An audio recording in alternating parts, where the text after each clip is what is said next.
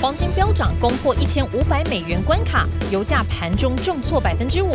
全球市场脑中浮现坏坏的事吗？四大怪象预告景气萎缩征兆。川普投顾来真的，AI 城市自动交易，追踪川普 Twitter 胜率超惊人，赛事剪辑也能靠 AI。领先十秒预知强震来袭，猫主人强过国家级警报，三大习性预告投资方向，买股票跟着猫咪走。八八节疼爱父亲一下，现代爸爸背影不再黯淡，数位银行带动金融科技热潮，存金融股再度成为显学吗？更多精彩内容就在今晚的五七金钱报。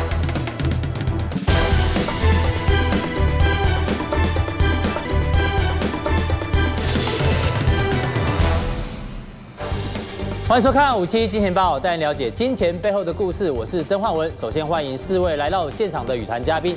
今天早上呢，凌晨五点二十八分哦，这个地震哦非常的剧烈，我相信很多人呢可能被地震摇醒。就算你没有被摇醒了，后来手机的这铃声大作也可能把你吵醒了。那重点是哦，这个铃声大作呢该怎么做解读？因为这个气象局哦特别提到。未来一周呢，不排除还有这个震度六级以上的这个地震可能会出现，所以代表你的手机啊，随时可能会铃声大作。那现在全球的资本市场呢，也出现铃声大作，包括呢，现在全球都认为这个经济的衰退铃声已经响起。另外，全球降息风的铃声也确定已经响起，因为昨天又有三个国家的央行呢，准备做降呃，已经做降息的动作。另外呢，铃声响起，大家想到，哎，火车要开了。股市这个火车到底是往北开还是往南开？因为今天亚洲股市都是大涨的，所以投资朋友，你现在应该是要上车呢，还是下车？我们就有完整的分析。金融广告马上回来。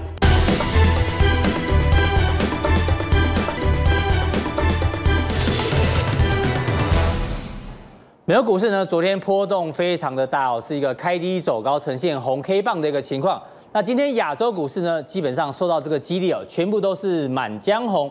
我们看一下今天亚洲股市的表现。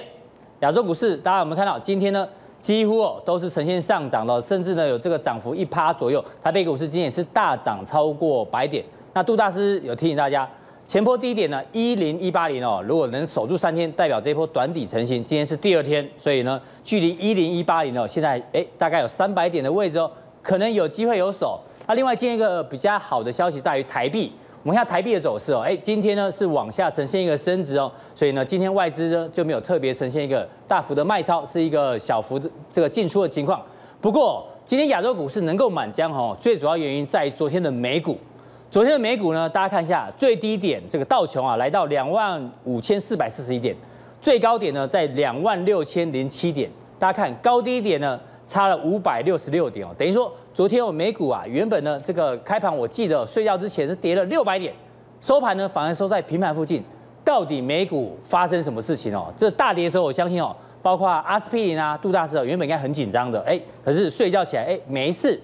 那我们看一下这热点图哦，在美国呢，绿色代表上涨，红色代表下跌。那当然我们看到尖牙股比较明显哦，都是上涨的，包括 Google 啊、FB 啊、Apple。那红色区块。包括金融股的部分呢，哎，跌幅比较重，因为呢后面会聊到降息的循环的情况，还有昨天油价大跌哦，所以让能源板块跌比较多。所以先请教伟杰，到底美股昨天发生什么事情？怎么会从跌六百多六百点，那现在回到平盘附近？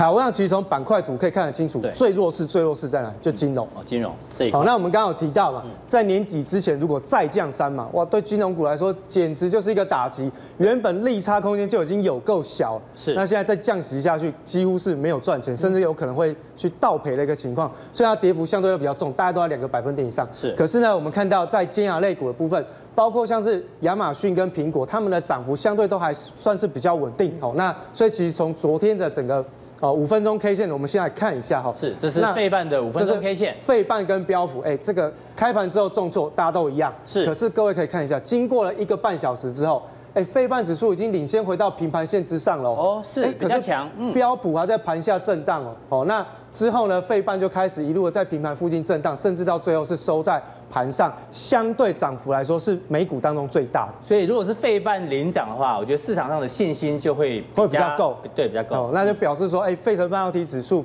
在涨，代表下半年的科技业景景气是不是没那么差？好，这个昨天美国股市的开低走高，我已经帮大家解析哦，就是这个半导体的机会哦比较好一点。那苹果啊跟亚马逊长线来讲有一些隐忧，大家做参考。不过我们从更高的格局来看哦，虽然美国股市昨天是开低走高红棒，但是呢，现在市场上有一些问题哦，分好跟坏。我们先看坏的，就是你是不是在想坏坏的事情，就跟这只柴犬一样，这表情看就是贱贱的。你在想什么坏事情？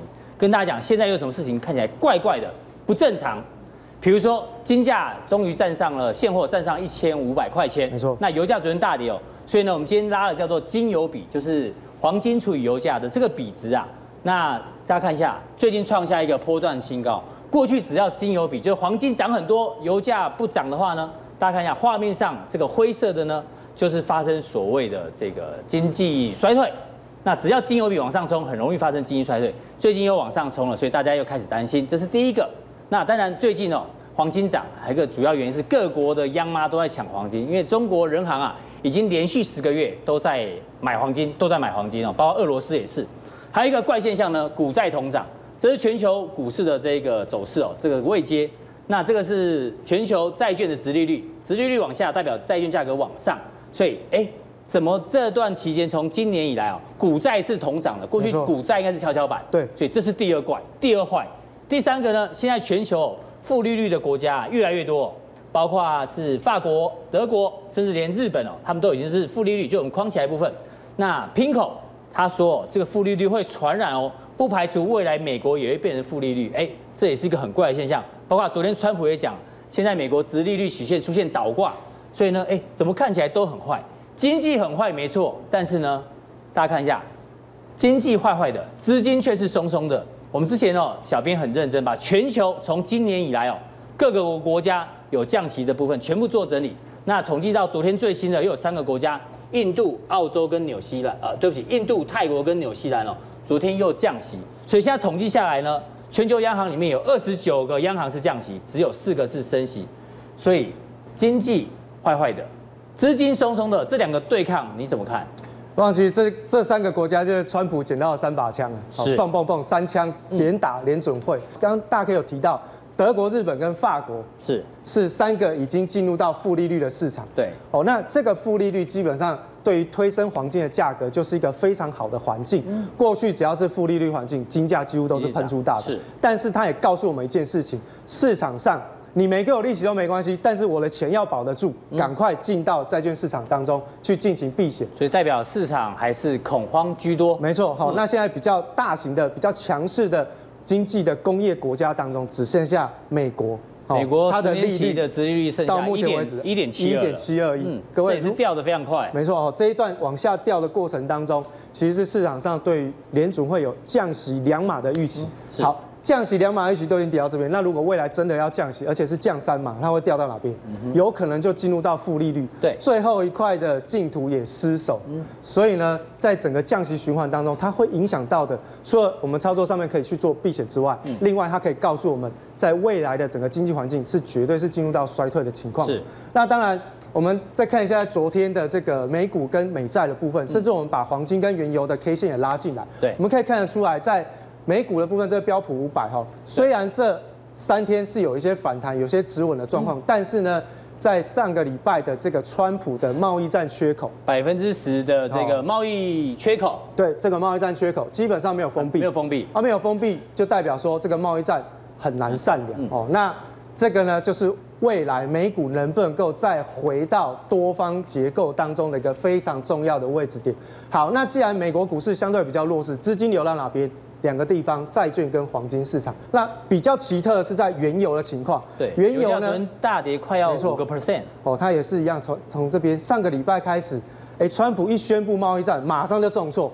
我记得那一天，基本上在整个原油的短线的它的基本面都还没有差到这种程度，所以呢，哎，原油价格竟然是出现崩盘，代表原油它也是对于未来经济景气的一种预期，它是工业属性的一个商品。对，只要它对于工业需求的预期是下降，哎，价格马上就崩盘。是，所以我们在这边告诉大家，原油它也是预期了未来的经济景气是有衰退的可能。嗯，好，另外。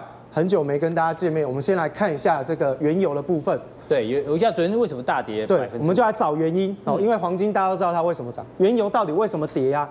好，我们先来看一下，这个是基本面的一个数据哈。那过去呢，只要这个基本面的数据开始由低档好转的时候，哎，油价就会推升，油价就会涨。哎，这一样嘛哈。嗯。哎，往上好转的时候，哎，油价就推升。可是这一次不一样哦。哎，基本面数据在好转，可是为什么油价在崩盘啊？哎哎，它出现了一个背离现象。对，我们说这个背离的状况哦，其实不会常常发生，但是一旦发生，它告诉我们未来一定会出大事。是。好，我们来看出问题出在哪边？问题就出在它的需求。嗯，大家可以看得出来，从今年以来，原油的需求一路都是弱势。那为什么它对于这一次对于需求减少的反应这么样的巨大？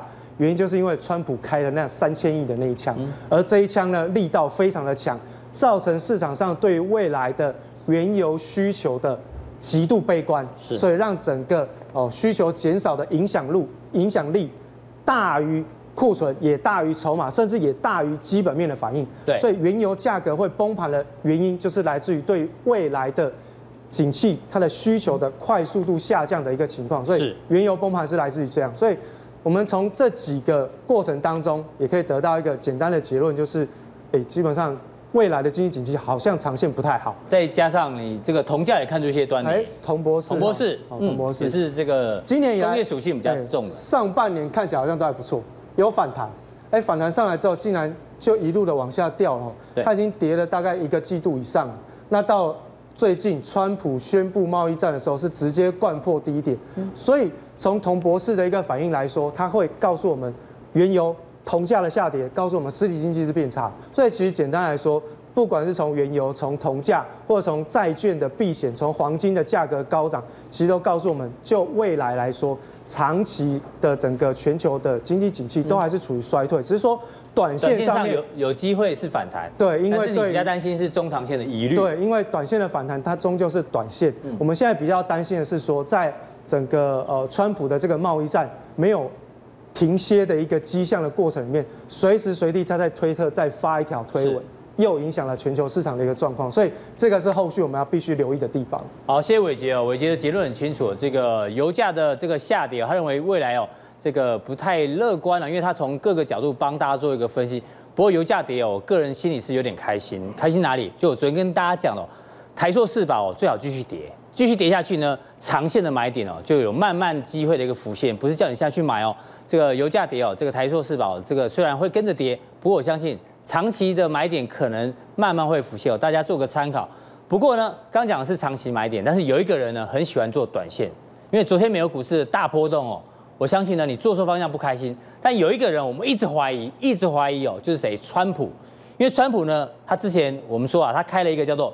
川金呃，川金代银投顾真的是会员大满线，因为现在大家一直很好奇，到底川普有没有透过他的推特赚到钱？我们今天就来解析一下，川普过去几次，我相信大家印象非常的深刻，只要他在推特发一个，不管是利多或利空哦，绝对会影响当天的这个美国股市表现，而且他都是在很多时候是在盘中发推特哦，这没有意图干扰行情吗？绝对有，可是呢，管不了就是管不了。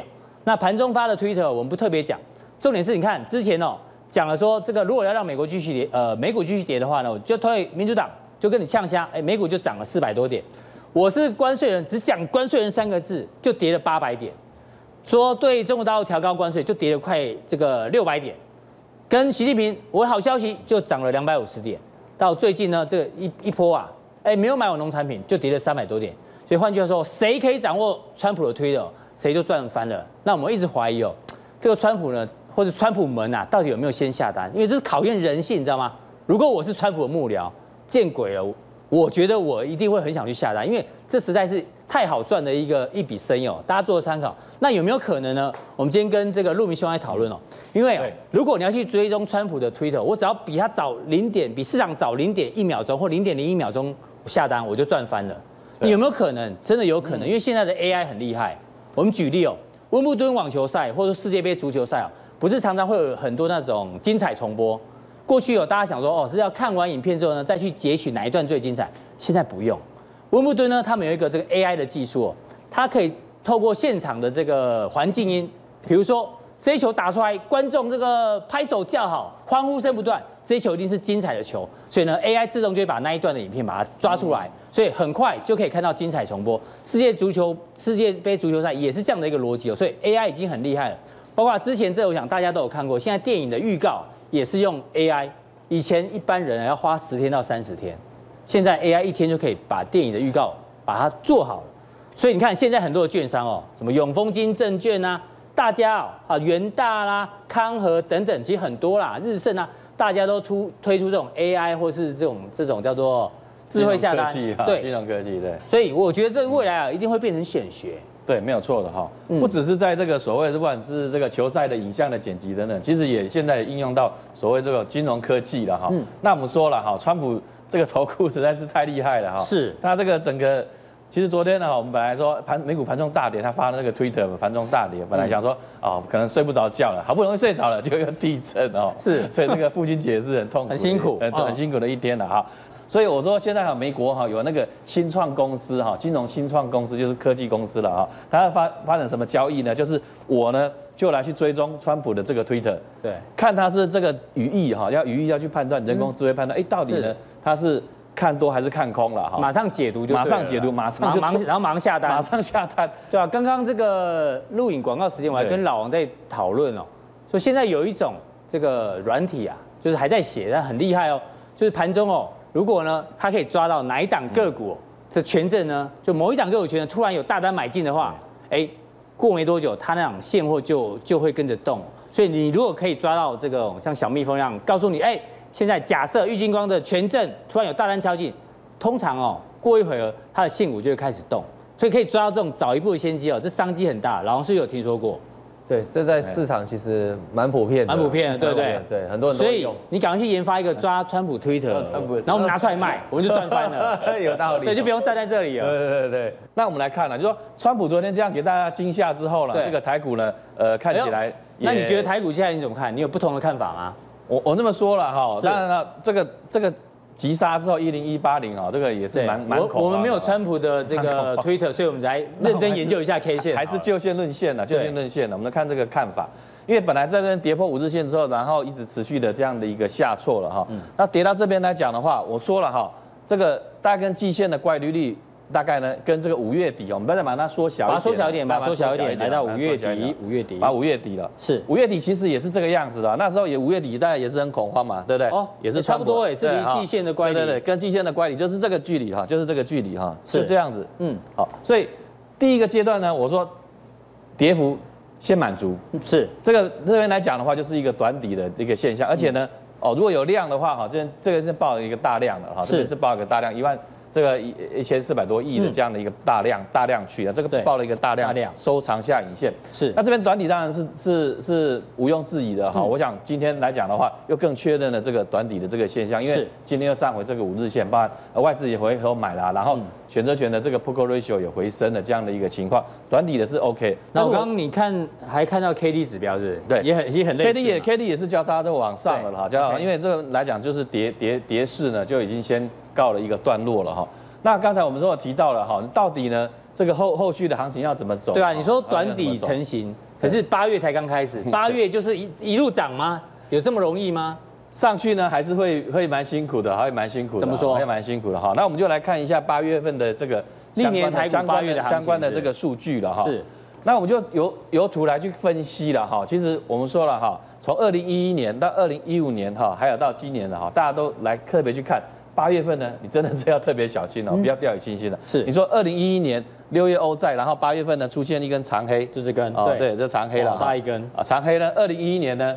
呃，挂掉了一个市场期期权的这个大户了哈，也是姓杜了哈。我们说称之他叫杜老爷。姓杜的，哎，我们有我们有杜杜金龙哎，你讲的是这个杜金龙吗？啊，不是不是不是不是不是这个人，我是另外一个杜大师，不是本节不是金钱豹的杜大师哦，大家不要搞错。杜老爷，杜老爷，哦，杜老杜老爷哈，不是冰淇淋哈，OK，你又扯到别人哦。好了，反正不是杜金龙大师就对。不是不是不是哈，大家自己去 Google，对对，大家去想啊这样啊。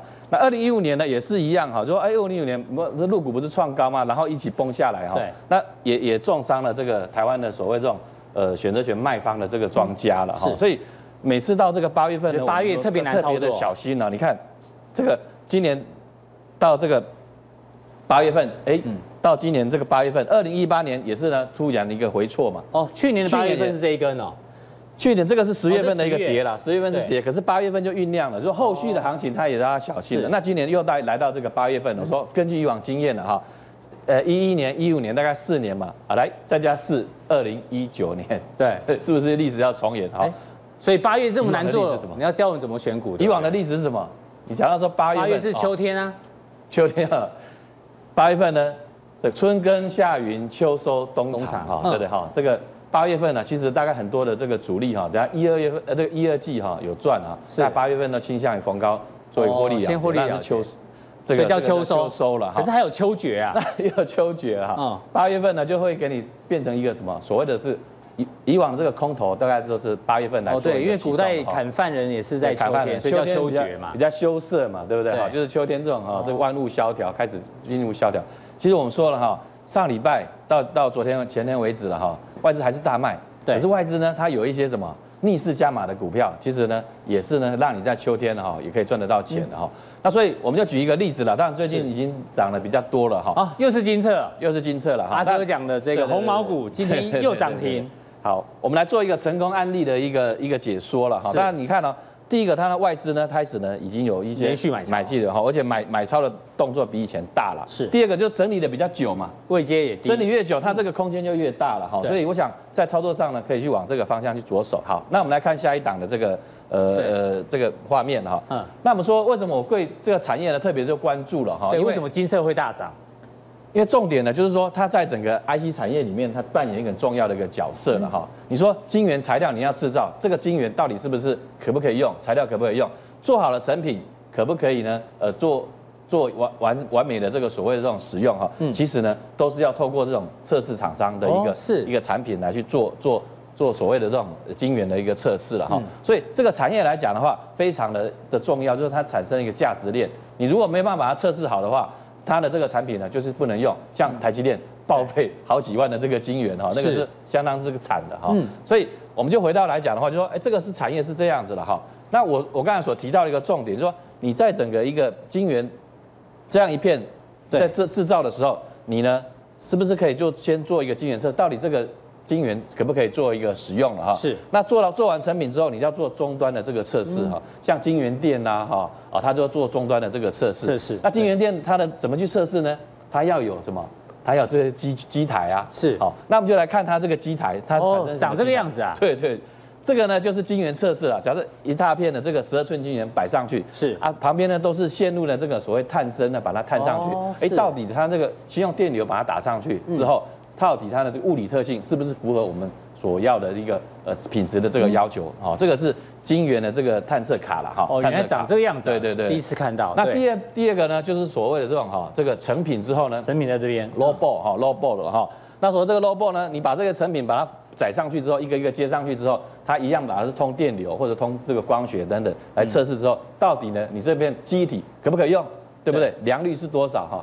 啊废废品呢，就要把它把它排除。所以它在半导体里面有一个关键的地位跟角色。对对对对对对对对。它还有其他的基本面的一些。那我说题材来讲的话，当然是因为五 G 啦，哈，五 G 的这样的一个，我们说了，大陆的它开始了要做什么？这个这个晶圆的一个呃所谓半导体的这个自主化了哈，因为被美国打得很惨了，所以它开始呢要掌握自己的技术，包含未来的这个五 G 啊，它的这个自主化的这样一个一个作用。那最近呢都开了很多规格，包含五 G 啦、AI 的这些规格。开动很多，所以我们去看哈，它的这个业绩呢，就是回升了哈。是。从上半年呢，啊，偷偷地来讲的话，六点四六赚六块多了啊，赚六块多。下半年呢，还是在回升。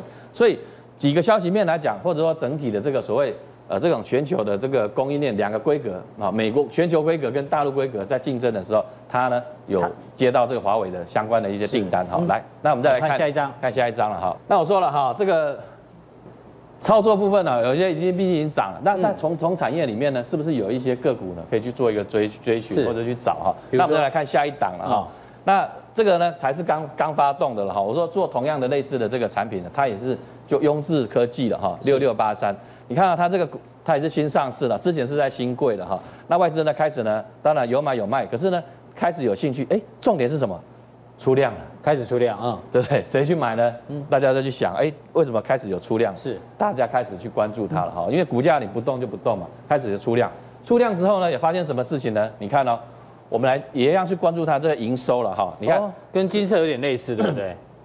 一月份六字头嘛，到这边呢又八字头了哈，八字头了哈。嗯，所以再扣掉季节性因素，你看这个年增率呢，都是都是什么两位数的一个成长哈，两位数的成长哈，所以。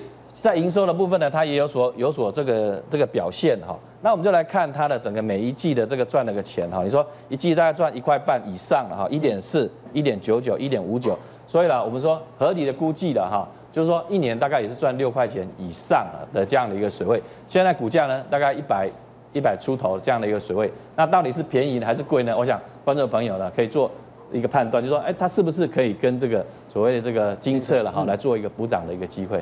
好，谢谢陆明兄的一个分析哦。不过下一个阶段我们来讨论一下，今天早上地震吓坏很多人，可大家知道猫可以领先知道地震哦，而且猫啊还可以呢教你如何做投资，到底怎么学呢？这段广告，老王回来教你。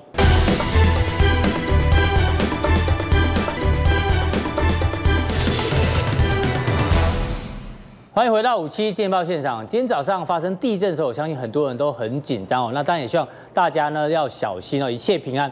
不过呢，气象局哦还在示警，他说不排除这一周之内呢会有六点零以上更大的地震哦，所以大家还是要特别的小心。不过讲到地震的话，我们来看一下，今天早上呢是五点二十八分三秒钟，这个地震就发了，地震就出来了。但是你知道吗？网络上有一段影片哦，说哎这个猫啊竟然可以在十秒钟之前就发现这个地震。我们来看一下这段影片。这个时候呢，大家都还在睡觉，倒数计时，地震还没有。哎，我看右手边有没有？大家看到有一个亮那个红红的亮点，就是那个猫突然把头抬起来了。抬起来之后呢，过了将近十秒钟的时间，哎呦，所有的猫都开始抬头，哎，地震来了。所以这只猫非常非常厉害哦，猫可以领先告诉大家，十秒钟或十二秒钟之后就有地震。所以哦，大家不用去等这个国家级警报，你养一只猫。就可以告诉你地震什么时候来。老王，今天早上地震的时候你在干嘛？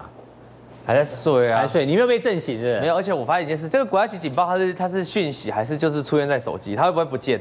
不见。就是我起床，如果我睡觉的时候没发现，然后我醒来的时候这个还在啊，还在啊，就跟简讯一样还在啊。那我这很边缘哎，我没有被发哎，你没有被发，我没有这则讯息哎。哦，我我要我这么边缘了，怎么会这样？对，那只是好像有少数的人是这样。你是不是被被查水龙头？哦，没关系，没关系，没关系，没关系。我是我今明天是台风天嘛，对不对？我我倒是觉得说，这个大家今天晚上十点可以关注这个台风警报嘛。那更重要的是，我老婆我要出门前，她已经跟我自行宣布放假。我老婆说她明天她已经放假一天了。对，不，重点是这影片里面大家有没有注意，它到底有几只猫？其实很难数。它好像很爱养猫哎，不过这猫真的反应。很快，对啊，就只有这只猫，这只猫先跑出来。对，那我们要跟猫学啦，因为你没有养猫，我家养猫，像今天早上我家猫也是，糟跟它背嘞，找不到人，你知道吗？重点是哦，猫除了可以告诉你地震可能快来之外，其实猫哦，养猫的人就知道要跟主子学投资。猫是我们是主子，因为我们是猫，你很熟吗？因为我们是猫奴，我们是 铲屎官。那你知道猫有几个逻辑哦？其实跟投资人可以做一个这个连结哦。嗯。比如说，你知道猫看到这个饲料，哎，是满的，这样子它觉得是空的，可是内容是一样的，对不对？对，这个分量一样，但它觉得最后它就不吃，这是它才会吃。另外还有一种很奇怪哦，你帮它挑一个很贵的这个猫垫，买给它，它死都不睡，它就是要睡它自己想待的地方。对，它就这猫就很怪。对，第三个呢，每次我在看《金钱豹》重播用笔电，他就一直跑在这边，他一定要站在这里，我想很烦了。后来才大概知道，大概才知道为什么，就是他一来，我的我的我那个。NB 就就会宕机，因为他按住某一个键嘛。哦，那你知道这个逻辑哦，跟投资朋友可以做一些连结，怎么连结？我们把答案让大家看。哎，哦，看到满的他才会吃，这他不吃，所以他就是有吃就好，就像你常讲，哪里有有甜头，赚了就跑，有赚就跑，不要留恋，不要留恋。另外呢，它不睡你买的，它要睡它自己的，就代表 他有独立思考的能力，就是说你你他不会觉得说你丢这个他就一定要去做那个事，就是他自己有思考。所以投资朋友要知道，其实猫真的很聪明，对不对？还有另外一个，还有另外一个，哎，为什么喜欢在这里呢？原来是因为这边因为散热孔在这里，所以猫喜欢在温暖的地方，所以。他会冷就对了，他喜欢找他喜欢找这个热热的这样，所以投资人也要找热的地方，哦有人气的地方。哦，这个这个我觉得这不错了哈。真的啊，我们蛮蛮认同猫嘛，对，我们养猫，但是我蛮认同这种逻辑的。这个猫很聪明哈，那其实我觉得投资人也要学猫这么聪明，尤其现在是台股是在反弹哦。对，这它还绝对不是我刚才我个人看绝对不是回升呐，就是反弹，先反弹。在反弹过程当中，我觉得这几个哲哲学就很重要，尤其是这个什么有吃就好，有赚就跑，这真的是很重要。对，有很多人抢了反弹，如果不跑，你后来又套牢。好了，那是很危险的。那光就这三点哦，我个人在今天就分享一些哦，我们来跟猫子猫学习哦，跟主子学习，对啊，喵喵学习，这个叫喵星人，对对。好，喵好好讲，因为爱猫人士很多。对，我们之前有有些人抱猫不对就被干半天，是，那就选不上。对，我们要好好讲，好好讲，猫真的是很可爱、很聪明的哈。我们先从第一项。就你刚才说那个窝的问题，就是说你今天丢给他一个窝，他不见得他会去思考这个窝到底好不好，那就这投资在股票市场就是有没有独立思考判断的功能。比如说，而且我们每天都有报纸嘛，像这个，对，这个是什么时候报纸？七月十六号报纸，他说他也说公布六月 EPS 哦，单月只有零点零七，还用紧哦，紧。哦，就很烂的意思，only 零点零七啊。那我想，如果长期收看我们金钱报，我们跟大家讲过了，当时都讲说。他还说这个 EPS 的问题是因为汇损的问题，那汇损是会回冲的，所以未来有机会回冲。只要确定一件事，它的本业营收持续往上，那其实这个新闻就可以不用管它。对，好，那我们当时呢还举证一个哦，用一种一种逻辑来思考，就是说。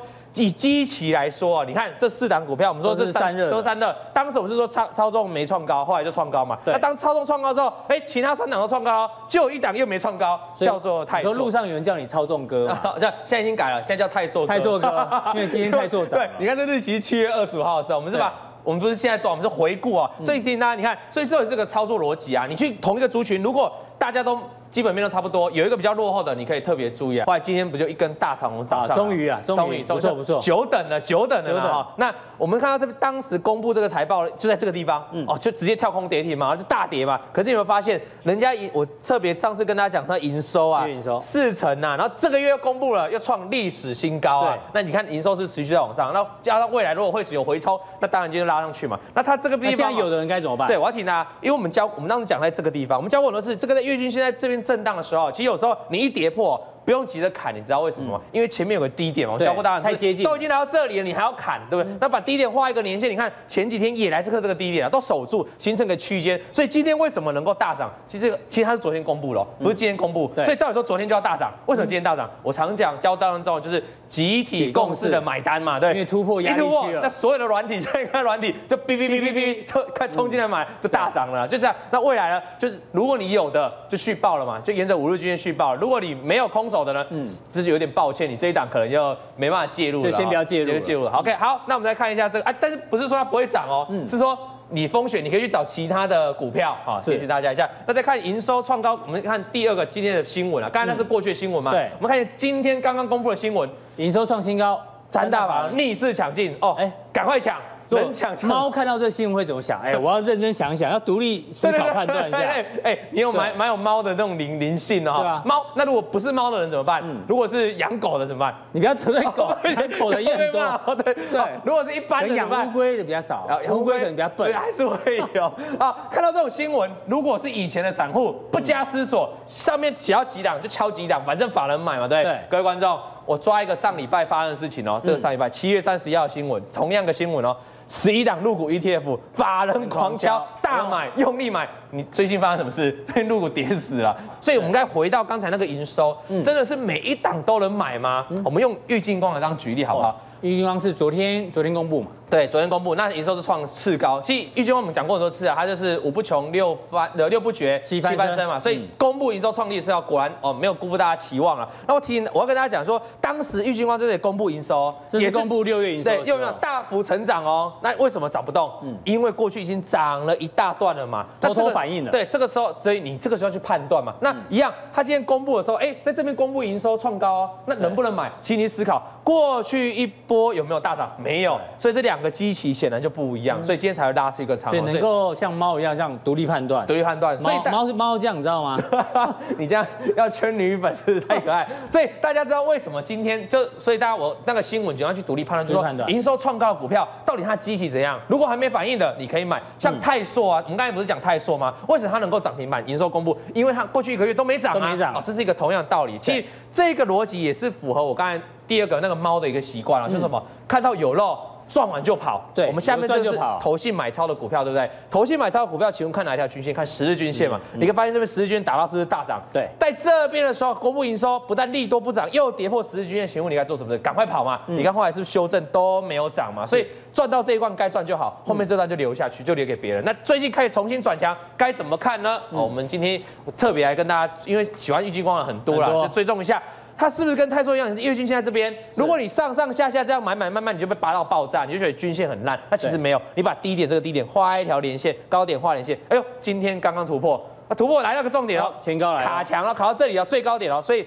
明后天是关键，如果能够一个长的突破，嗯，因为还没突破嘛，它泰硕是来不及了。如果还没，如果刚刚突破，其实你就来得及哦。有集体共识，有可能，对，有可能。对，那可是今天其实已经开始突破了，重点一个挂光卡就看这里了。如果没有突破，就在这边做区间震荡哈。OK，好，那我们再讲一个猫的投资理财了哈。对，他喜欢去那个温暖的地方。这笔电这个，这个好像是真真的，这是真的，这是真的。它就热，我刚开始还不知道，我家猫每次都跑到我的那个键盘上面，对，觉得很烦。但可是有些人会觉得很可爱，对不对？哦，我也觉得蛮可爱。那像这个，你就是在投资学，就是说你投资要买主流，尤其对对我们短线的人来说，只有如果你长线的人其实没差，你知道，你买一些冷门股，慢慢等它涨。对我们这种短线操作的人，你一定要买热的，为什么？因为市场上的主力大户、法人全部都会往热的去敲了，资金都在这里。比如说，我们知道在这一波回档之前，台北股市最热其实散热，因为有这个操纵带动一波大涨嘛。对。那你看经过一波回档哦，今天开始第一天大反弹哦，又是三，最强的是又是三了。你看泰硕。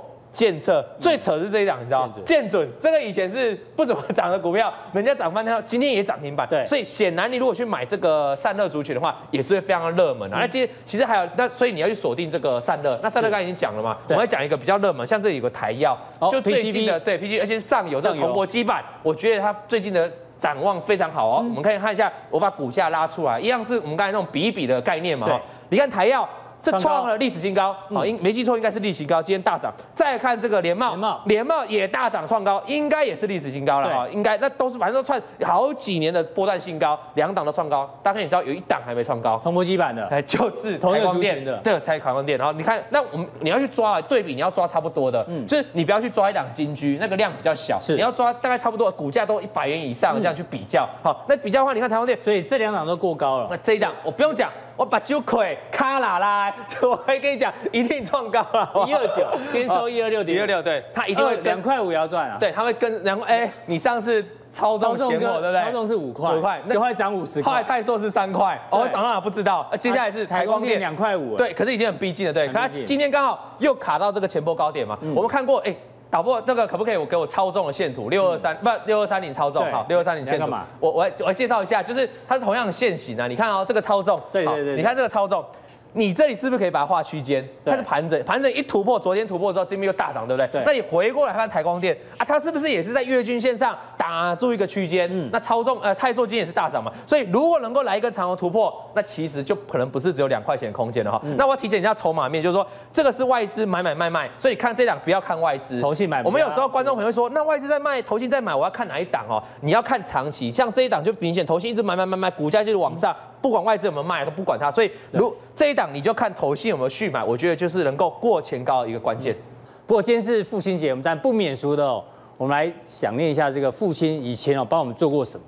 想到父亲，大家应该最早记得是朱自清写的《背影》。《背影》的这个这个内容啊，我记得哦就是这个爸爸抱了一堆橘子哦，要爬过这个月台，感觉这个这个爸爸的温暖就在这个地方，不用我多说。那以前的爸爸还要干嘛呢？啊，比如说现在的爸爸也是哦。下大雨了，送小孩上下课啦，送营养午餐啊，甚至呢，像我爸爸以前哦，他不相信把钱存在家里，他觉得很很怕，所以每天都要跑银行去去做存款，所以要去刷簿子等等。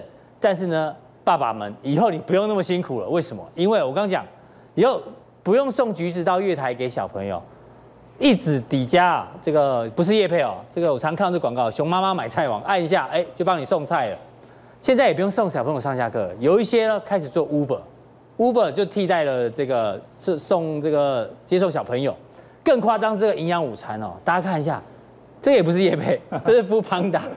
你知道这张图哦，这么多的 Foodpanda 的外送员在这里，在哪里呢？在学校门口啊，学校门口有这么多的 Foodpanda 的外送员，就是父母亲就不用亲自去了，直接一样一指就搞定。那未来呢？这个最近不是网络银行的这个证照过关了吗？所以很多也会这样。所以父亲节啊，之前我先问大家一下，你印象中你父亲给你最大影响是什么？这有点感性哦，讲得好会加分，讲不好就自己扣分哦。先问那个伟杰好了，你爸爸就给你最大影响是什么？不要用融资买股票。哦哟，所以你爸以前是融资买股票被断头嘛？我爸也有经验啊，惨痛经验。好，老王，你爸爸爸嘞？我比较少跟我爸。生活在这个空间，你不是常带他去日本玩吗？哦，在常带去日本，可是就是长大之后了，对，所以我爸给我最大的影响哦，所以真的要讲哦，我跟你讲，就是我妈是癌症过世。对，然后那那就是癌症过世的时候，因为我妈突来的很很突然，对，结果呢，那时候医生就告诉我爸，就是说他们教我爸教唆说，这个你妈可能要开刀，就是不开刀的话，可能就是很快就要走了这样。嗯，我就当时我爸就在我很少，我爸是非常坚强的人哦，但我爸当时就把我们叫去那楼梯，然后他就在痛哭，在楼梯痛哭，所以我觉得我爸给我最大影响，就从那一刻哦，我现在不是很常带家人出去玩嘛，我爸给我最大影响，就那一刻我看到他珍惜家人的热爱，没错，随时跟家人在一起，随时跟家人在一起，就是这样。这阿格力，你嘞？我爸常是追高杀杀低的一个散户了。对啊，所以从他身上我学到，他算是负面教材。哎、嗯欸，他有在看这个节目，哎，你不要再追高杀低了，好不好？其实我爸也是追高杀低，所以后来就决定退出股市。可他送我一句话，他说：“呃，股市就不讲，大家都讲。他说好朋友跟坏朋友都要交，那好朋友呢就深交。”坏朋友就浅交，所以你看我跟老王啊，其实不是什么好朋友，我们就浅交，你知道吗？我们表面会浅交，我跟阿哥也是浅交，浅交，我跟阿哥是深交，我跟老王是浅交啊。好的，开玩笑，重点是从父亲的这个背影里面，你要教我们怎么做选股。我讲我个人的经验好了，因为我每个月都会汇款给我爸，就孝亲费嘛。可是他每次都跟我说，好，我等一下去邮局刷完簿子，我再告诉你。对，我就觉得说，你为什么不？不申请一个网络银行或数位银行，他们会怕啦。对，所以我觉得其实现在 FinTech 其实进步的非常快。嗯，那今天我们除了选股以外，也教大家很多你如何理财的一个方式。是。那在选金融股之前，我们先讲以前金融股你要看什么？嗯，哦，我觉得信用卡是一个很好的指标哦。为什么？你可以看到二零零五年的时候，那时候信用卡的刷卡年金额、签账金额才一点四兆。是。哦，现在过了十四年，到二点八兆，然后倍增。那信用卡刷完。大家可以觉得留下什么？信用卡上留下账单啊，留下什么？不是，不是留下卡债，就留下信用嘛。哦，留下信用。对，所以这就是银行赚钱的地方，因为你在我这边刷卡，对，那你有信用之后，你之后贷款啊、买车、买房，你是不是优先跟我借？是。哦，所以这个利差是在后面。哦，所以其实我觉得信用卡是一个放长线钓大鱼。那我们看过去啊，哦，这就是你的生活选股法。对，我们过去台湾有哪一些是放长线钓大鱼的金融股？嗯，帮大家统计啊，零二零一八年去年年底啊，流通卡量前四名。哦，分别是中信、国泰、玉山、台新，而且可以特别注意哦，新增卡量的部分，这四家就占了五成。嗯，哦，所以信用卡是一个强者恒强的市场。对，我们刚刚不是讲一笔刷卡二点八兆吗？是，前六家每一家刷卡金额有两千亿以上，可是到第七家呢，只剩一百亿以下。哦，所以真的是一个强者恒强的市场。那可是刚前面伟杰在说那个降息循环，金融股不太好哎，你现在讲金融股。我就是故意要跟大家不一样，我们刚刚跟猫一样要有独立的思考，对，独立思考。好，所以降息呢，你要避开有投资风险的这样的银行哦，比如说寿险，对啊，像这边的寿险就是一二名嘛，中信跟国泰，所以这两个要避开。对，那玉山跟台新是属于比较消金的，纯消金比较多。对，它手续费收入是主要的一个成分。是，我们就看玉山金好了，我们看这边，嗯，哦，玉山金啊，大家可以看到，从二零一四年那时候股价大概才十六块，十五十六块，对，一路涨到现在二十五块。玉山金上涨三个动能啊，我们就来找这个逻辑啊。第一就是股本小，股本要小一点，你看它一百。一千一百五十九亿，对。啊，中信是将近两千亿，是。哦，所以这样子它上涨的动能会比较强，对，股本要小一点，股本小一点，因为你股本小呢，你 EPS 成长就会比较容易了，不会那么庞大，嗯，那消金我们刚刚讲过了嘛，要消金为主，对，因为未来像现在降息循环啊，是，这对投资型的银行寿险业的都不太好，影响比较大。我们可以看到玉山金今年啊，上半年的 EPS 是零点九四元，持续的成长。嗯，哦，所以这个股价它能一直涨成这样子，其实不是没原因，就是基本面很好嘛。啊，所以讲完信用卡选股之后，我们就要看下一波的金融区是什么？哦，这真正有点难哦。数位银行、传统银行、网络银行是怎么分啊？对，其实大家都分不清楚嘛。就对，今天时间不够，不然就唱蔡依林的歌给大家听。嗯那我们可以看从左边开始，还是纯网银？哎呦，你学到阿哥不错，阿哥的梗。对，其实纯网银呢，纯网银它其实我我觉得是比较太早了。你如果去找纯网银的投资机会，这就像电动车一样嘛。电动车刚出来的时候，你要去找像商机，其实很难。所以纯网银淘汰，淘汰。所以这三家拿到这个纯网银，先不要理它。我觉得先不要理它，先不要理它。现况应该是这种油电混合车哦，数位银行。就是有实体通路的，对，然后又有网络银行。对，那数位银行跟网络银行有什么不一样？有什么不一样？网络银行就是说它还是有存折啦，它只是把一些功能线上化而已。嗯，可是数位银行呢，是这些大银行它会分一个子品牌，好像王道叫 O Bank，哦，台新分一个叫 Richart，啊，永丰一个叫大户，嗯，这些是没有实体存折的。哦，啊，所以你在同一个银行，你可能会有数位银行跟它的网络银行。是，所以我们可以看到数位银行啊，它其实你看活储利率跟一般的银行差十倍哦，十倍，那真的假的？为什么可以这么好嘛？原因在哪里？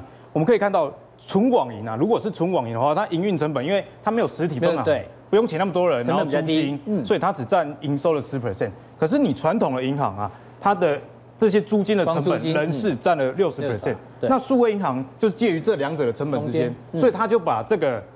比较低的成本让利出来，让利给消费者。帮大家比较一下，现在台湾的前三大的数位银行，嗯，哦，到去年年底为止有二十五家。可是呢，其实，在数位银行是一个强者恒强的一个市场。我们可以看到，第一个是台新，台新啊，它用户有七十七点三万，对，啊，总用户数到去年年底才一百五十万哦，所以它市占率超过五成，哎，这就超过。我们过去对金融股的想象，嗯，你过去投资金融股，你觉得说，哎，投资哪一家？因为一条路上全部都是银行，对，好像没有人市占可以到五。去哪一家好像都差不多，存哪一家好像都差不多。对对对对。不过你可以看到，数位银行，因为数位银行已经开始有一点点这个强者领先团队出来了。对，在网络的特性就是这样嘛。嗯。像 Facebook、Google 也是大扯很大。是。那第二名是王道，你看这个小银行啊，居然能市占二十一 percent。对。啊，第三是国泰。嗯。其实，在数位银行里面。大银行反而吃不到甜头，嗯哼，为什么呢？因为它的实体银行跟它数位银行本身是一个竞争的关系，没错，所以呢，挑中小型的银行是比较好的。那这三家我们怎么看？台新金、王道银行跟国泰金。对，国泰金你刚刚讲了嘛？对，因为降息循环。对，所以这边避开。虽然它 EPS 比较高，嗯，可是 EPS 高没有用啊，因为金融股的投资是一个非常效率的市场，所以你还是要看一下本益比。那现在本益比最低的是黄线。嗯，啊，黄线这一家是哪一家？就是第一名的台新金，呃，市占最最高的，它的本益比大概才十倍出头而已。而且我们来看一下金融股投资人最爱的就是你有没有发钱？鼓励，你有没有发钱给我嘛？所以父亲节就是送这个，就是父亲节最好的礼物，会一直生钱，越生越多。一样啊，现金股利发放率比较高的，在二零一八年是台新金，是啊，所以从台新金我们进一步来看它的财报。好，那总和整个台新金，因为它包含的台新银行跟台新证券，是。前七月的盈余年增率是八 percent，对，累积的 EPS 是零点八四元。前七月，它去年啊，全年的 EPS 才一点零九，因为去年年底才到普天的呆账，哦，所以台新为什么现在你大家可以看到说，哎，EPS 还不错啊，但是去年整年一点零九，一点零九，然后前七月是零点八四，对，那我们刚刚一开始说到玉山嘛，玉山的。本一比大概十三倍，那现在台新金大概有十倍左右。嗯、那我们从 K 线上来看，周 K 图，这是周 K。我们今年其实也涨了一波，对不对？从十三块涨到，哎，其实也没有涨很多，没有涨很多，只是看起来很可怕，看起来很多，其实涨很少，十三块到十四块多而已嘛。我们跟过去去年相比啊，因为今年业绩大增嘛，对。可是今年业绩大增，我们从 K 线上来看，哎，其实还没有到去年的高点哦。对，去年的高点是十五块以上。那所以现在可不可以买？我们来看。下一张这个本益比河流图，嗯，在哪个位阶？本益比河流图低啊，它在绿线的下面。过往啊，台新金大概是在本益比十二倍左，它就在绿线这边混，十二倍这边混，就是在这边啊。现在掉下来，因为呃没有掉，因为我们刚刚讲到嘛，它的基本面是成长的，对，所以它的本益比河流。现在是往上这样的，说股价下来，然后本益比还有往上，对，所以这个就是一个相对的低点，所以它有机会回到十二倍的话，就有一些价差了嘛。我觉得机会在明年好转的机会非常大，因为去年才要呆账嘛，所以去年盈余发放率不如。